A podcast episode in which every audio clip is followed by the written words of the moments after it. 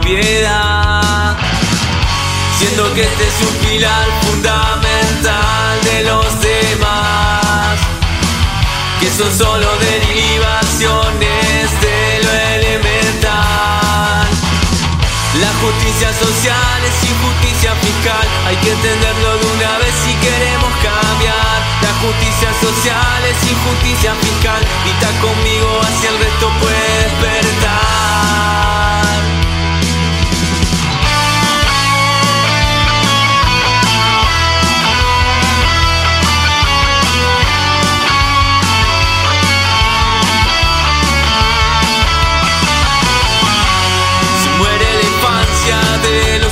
Nacieron en cuna de barro, perdiendo el miedo a morder. Bienvenidos al Consultorio de la Libertad. Hoy, 7 de noviembre, traemos a dos invitados. En primer lugar, a Nazareno Bonet, que nos contará en breves eh, un poco sobre los términos que se utilizarán en la entrevista sobre economía. Y en segundo lugar, a Matías Centurión, quien, a quien le estaremos preguntando eh, qué le pareció el gobierno de Macri en estos últimos cuatro años eh, y qué, también qué opina sobre el gobierno eh, que está por entrar a la presidencia. Bueno, bienvenido Nazareno. Eh, ¿Nos podrías contar sobre estos términos? Eh, bueno, vale, te cuento cuatro de los miles que hay, que son el PBI, que sería el Producto Bruto Interno que determina la riqueza de un país, el déficit fiscal, es cuando el Estado gasta más de lo que recauda, el FMI, que es el Fondo Monetario Internacional, y el gasto público, que es el gasto que el Estado da en términos del PBI. Bueno, bienvenido Centurión. Eh, pasemos a la primera pregunta eh, que le quería hacer. Era, ¿Qué le ha parecido el gobierno de Macri en estos últimos cuatro años? Bueno, muchas gracias Facundo por la invitación. Te traje el nuevo libro que hicimos junto a mi colega Diego Giacomini. Ah, mira qué lindo. Libertad, libertad, libertad. Así que bueno, te lo regalo. Y bueno, que ahí también hacemos una propuesta para el próximo gobierno, pero bueno, yendo a tu primera pregunta. Eh, este gobierno de Macri, bueno, recibió una herencia pesada del kirchnerismo, eh, recibía una hiperinflación eh, un poco disfrazada, porque tenías eh, la emisión de moneda, o sea, la emisión monetaria al 50%, el dólar futuro al 30%, es decir, eh, una emisión del 80% más un sobrante monetario de 4 puntos del PBI. Esto pasó, cuatro- perdón que me trabé. No, estos son 4 puntos del sobrante monetario del PBI. Esto ocurrió dos veces en Argentina, en el año 1959, durante el gobierno de Arturo Frondizi, y que la inflación pasó del 20 al 120%.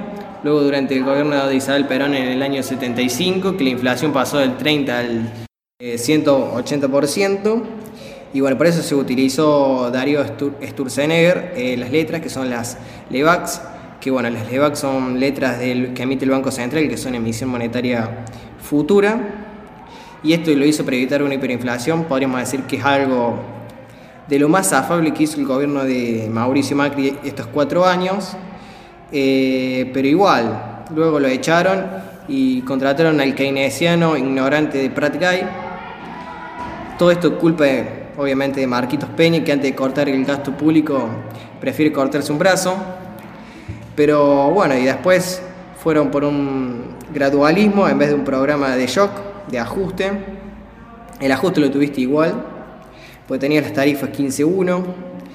Luego fuiste tuviste la independización del Banco Central, que ahí el mercado reaccionó negativamente y tuviste que emitir dinero para solventar esto. Durante la presidencia del Banco Central de Guido Sandleris. Y después, fuiste, por eso fuiste al Fondo Monetario Internacional en julio del 2018. Eso es como irse a la B. Y bueno, y actual, actualmente la situación está muy complicada. Y bueno, y eso, o sea, un gobierno pésimo, un gobierno que no fue liberal este, de Mauricio Macri, sino que aplicó medidas igual las que hizo el gobierno anterior del kirchnerismo ya que hizo default de la deuda, aplicó un cepo También emitió papelitos, que bueno, eso genera inflación. Pero este no era un gobierno neoliberal. No, primero, eso es, es propio de un ignorante usar el término neoliberal, ya que el término neoliberal se aplicó en 1937 por un, un zurdito de los socialistas, Alexandre, Alexander Rostov, perdón, que, bueno, que aplicaba una doctrina entre el nazismo, el comunismo, el socialismo y una mezcla de neoliberalismo que no existe. Pero, ya dije que es pará, propio pará. un ignorante. Para Matías, eh, ¿podés eh, explicar para la gente que nos escucha? Porque eh, decirle nazi a una persona es como muy chocante y no lo va a entender. Pero no te das cuenta que está ofendiendo la capacidad intelectual de un mono, porque ni siquiera un mono piensa eso. ¿Cómo este va a ser un gobierno neoliberal o este un gobierno que ya expliqué que es propio de un, de un ignorante decir neoliberal y los zurdos usan ese término? Claro, pero yo te entiendo a vos, pero la gente que está escuchando, o sea, va a decir, uy, le está diciendo nazi y queda, o sea, la gente no lo va a entender, o sea, No, pero él es el nazi, el comunista o el fascista, porque el término neoliberal, según Alexander Rostov, en 1937, es una doctrina entre el neoliberalismo, el fascismo y el comunismo. Entonces, él es una de esas tres cosas. pero O sea, no queda como correcto acá. No importa, Ubicate, Matías. métanse lo políticamente correcto en el orto, o sea. Si no, no me inviten. Hice una pregunta nada más, ubicate. No, no, no, pero, o sea, estás equivocado. Y si decís que este gobierno es es liberal, ya también, eh, no es liberal, ya te dije. Y eso es lo mismo que el kirchnerismo. O sea, mirá la deuda. La deuda es lo más antiliberal que hay, porque la deuda la van a tener que pagar gente que ni siquiera votó a esto, o gente que todavía ni nació. O sea, es súper antiliberal. Tenés el cepo que reprime las libertades individuales, un banco central que emite papelito, que ya vimos que la inflación es siempre y en todo lugar un fenómeno monetario. O sea, este gobierno no es ni neoliberal ni liberal. Bueno, Centurión, pasando de pregunta, o sea, ¿qué opinás que haya ganado Alberto Fernández en estas elecciones pasadas? Bueno, a ver, primer punto. Esto no es culpa de Fernández, ni de Gómez Centurión, ni de Expert, ni de Labaña, ni de Nico El Caño, y ninguno de los que se presentaron, porque para eso está la democracia. Y digamos, que yo, tengo que votar a un gobierno que hizo las cosas mal, o sea, no. Y esto es culpa también de Marcos Peña, que todo el tiempo está sol- solventando la, la sodomita del capital, que vuelven, que no vuelven. Y bueno, y esto hizo ganar también las elecciones a Alberto Fernández. Y bueno, pero el principal problema es el mal gobierno político, económico, social de Mauricio Macri. Y para adelante el default ya está porque tenés que hacer un ajuste de 6 puntos del PBI. Y Alberto Fernández, que está en la cabeza con su grupo económico, eh, Culfas, Marcos del Pon, Axel Kichilov, propios, todos unos ignorantes keynesianos marxistas que, bueno, por ejemplo, ayer Marco del Pont habló de desdolarizar los precios de la economía, o sea, propio de un ignorante, como diciendo, volviendo recién, o sea, estamos ofendiendo la capacidad intelectual de un mono, la verdad. Esta gente está quemada por esa teoría keynesiana, marxista, que ya vimos, o sea, se quedaron en 1917. También el pelotudo de Juan Grabois, que quiere sacar las hectáreas la gente tiene más de 5.000 hectáreas, o sea, una locura. Esta gente viven en la irra- irracionalidad, pero volviendo y mirando para adelante, como te dije, el default ya está y hay que ver si es default solo o default con, con con hiperinflación.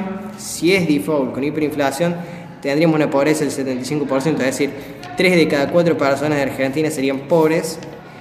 Y para evitar la hiperinflación, lo que hay que hacer es insertar dólares en el Banco Central, los 11 millones del reperfilamiento de la deuda, los 12 millones que tenés de vencimientos y todo lo que tenés que te va a entrar desde el Fondo Monetario, de- desde el Fondo Monetario Internacional, más las reservas que tenés, eso tenés que usarlo para limpiar el pasivo y evitar un- una hiper- hiperinflación. Pero eh, lo que puede venirse sería una mezcla de la crisis del 89 y la del 2001 y este gobierno no está haciendo nada para evitar. Y ahí te das cuenta que estos políticos lo único que hacen es matar impuestos al sector privado, a la gente de esfuerzo, a la gente bien que genera riquezas y, ellos no, se tocan sus beneficios. Por ejemplo, María Eugenia Vidal, Levita Amarilla, financió, la plata que era para los jubilados la financió para el socialismo cloacual de la provincia de Buenos Aires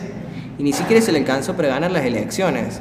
Y las ganó el inútil Axel Kichilov que decía que la economía de Estados Unidos estaba dolarizada, o sea, un ignorante bárbaro.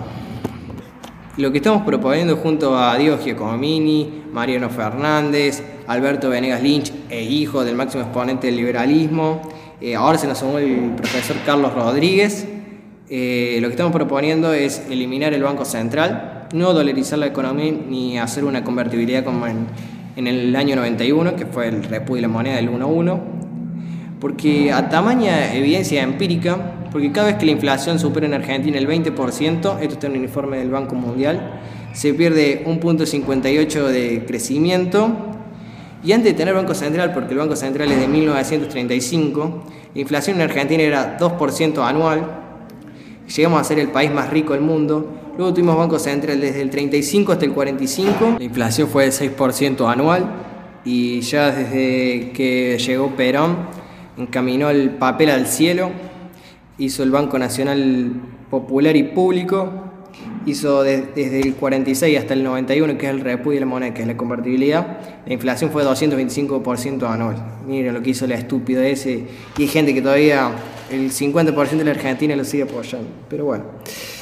Luego, la inflación desde 1991 hasta el 93 fue 9% y desde el 94 hasta el fin de la convertibilidad tuvimos la inflación más baja del mundo, la inflación era cero, hasta el primer, los primeros cuatro años del régimen K, que fueron 10, en los segundos 20, en los terceros 30, y ahora hay un final abierto, que puede haber una hiperinflación, pero bueno, el último dato de inflación fue de, de septiembre, que fue 5,9 y bueno, por eso hay que eliminar el Banco Central yendo a un sistema de banca Simon, eh, que se hizo en la Universidad de Chicago en el año 30. Y esto es un sistema de anticorridas eh, para evitar lo que pasó en el 2001, que se robaron los depósitos de la gente. Entonces, es como una caja de seguridad de tu casa, vos podés ir hasta el banco, vas, te sacas una selfie con los dólares o con lo que vos quieras eh, ahorrar una pregunta, ahí hablando de los dólares, eh, ¿pensás que estaría bien dolarizar la economía del país? Minuto. Ahí voy a esto. Dale, dale. Y luego tenés, lo que puedes hacer es invertir, poner tu dinero y sacar ganar, tasa de interés, pero bueno, una mala acción del banco, porque ya que si el, banco, el banco se manda un error, la paga el banco, no la pagan el resto de la población con este sistema financiero que tenemos hoy. Entonces, entonces vamos a un sistema de tasa de interés. Entonces, si perdes la plata, la perdes vos. Es como decir, si te gusta el durazno, bancate la pelusa. Luego pones todos los dólares en el pasivo del Banco Central, juntas los activos con los pasivos, llamo a Bombita Rodríguez y lo elimino al Banco Central. Y volviendo a eso de desdolarizar la economía, acá tenés que elegir eh, una moneda. Y la Argentina tiene tanto dólar en el colchón que seguramente va a terminar eligiendo el dólar, pero podría ser cualquier moneda del mundo, podría ser el real, el peso chileno, el euro, el que los argentinos quieran utilizar. Ok, Cinturón, muchas gracias. Eh, ahora, ¿me podrías contestar eh, qué opinas sobre la decisión este que tomó Mauricio Macri de poner un cepo más estricto? Bueno, esta medida se implementó para eh, que no salte el tipo de cambio, es decir, el dólar, y no se sigue devaluando la moneda y bueno, tal vez terminar en una hiperinflación para que no se vayan estos dólares al exterior, por ejemplo, se pueden retirar 200 dólares, dólares por home banking, 100 por ventanilla y se pueden enviar nomás 50 dólares al, al exterior y, y, esto va en contra de las libertades individuales de todos los seres humanos, porque si yo quiero ahorrar en dólares, quiero ahorrar en pesos bolivianos, quiero ahorrar en pesos uruguayos, o lo que yo quiera, es mi dinero, es mi trabajo y tendría que poder hacer lo que yo quiera. Es decir, va en contra de las libertades individuales y te hacen quedar en pesos para que te estafen con el impuesto inflacionario. Aparte, esto te hace caer la inversión y la productividad en el país y esto es peor. O sea, a la larga va a terminar terminando peor y esto también alimenta la hiperinflación. Bueno, y por último, Eh, para cerrar esta entrevista, ¿qué te pareció eh, los incidentes que están ocurriendo en Chile? Bueno, acá hay que ver que los- la gente está pidiendo en Chile agrupaciones de izquierda inmundas que piden y cuando se toca la de ellos no le quieren dar, o sea, todo lo que quieren los socialistas es, quieren todo lo tuyo menos tu trabajo, pero bueno, eh, pero volviendo al tema de Chile, eh, la desigualdad no es mala, lo que importa es la pobreza, porque en Chile tenés 8% de pobres, es verdad, tenés una desigualdad enorme, va cayendo esa desigualdad, eso hay que entenderlo, pero bueno, hay que también entender que Chile es una de las economías que más crece en Latinoamérica, para no decir la que más crece, pero por ejemplo en Cuba, que es uno de los países más igualitarios, se podría decir, de todo el mundo, pero tenés 90% de pobres, o sea, tenés a toda la gente restringida y no puedes comercializar con nadie aparte. Así que bueno, los zurdos nomás siempre haciendo quilombo con esto del Foro San Pablo, el grupo Callao, que bueno, este grupo Callao, ojo que hay, hay gente del gobierno de Alberto Fernández, por ejemplo Matías Culfas, Marco del Pon, hay que tener ojo con eso. Bueno, Mate Centurión, muchísimas gracias. Eh, no sé si querés eh, dejar algún consejo. Y yo le diría a la gente que nunca ahorren pesos, que no se queden pesos, porque los chantas de estos parásitos de los políticos los van a estafar con el impuesto inflacionario, así que yo les recomiendo que saquen la plata del plazo fijo y lo que tengan vayan, compren 20 dólares, porque en Argentina nunca pesos, siempre dólares, porque el peso es la moneda que emite el político argentino, por ende no puede ni valer para excremento, porque estas basuras no sirven ni para bon. Y bueno, muchas gracias por invitarme y ya sabes lo que pienso de vos, que bueno, que es uno de los mejores periodistas de, de podcast de, de Argentina y bueno, tenés un gran futuro por delante. Y bueno, también haces podcast deportivos, así que bueno, feliz día porque hoy es el día del periodista deportivo. Gracias. Muchas gracias, Centurión. Muchas gracias también a usted, eh, Nazareno Bonet. No, muchas gracias a usted por haberme invitado. No hay de qué. Eh, con esto finalizamos el- la transmisión. Nos vemos en el próximo podcast. Y recuerden siempre que... ¡Viva la libertad!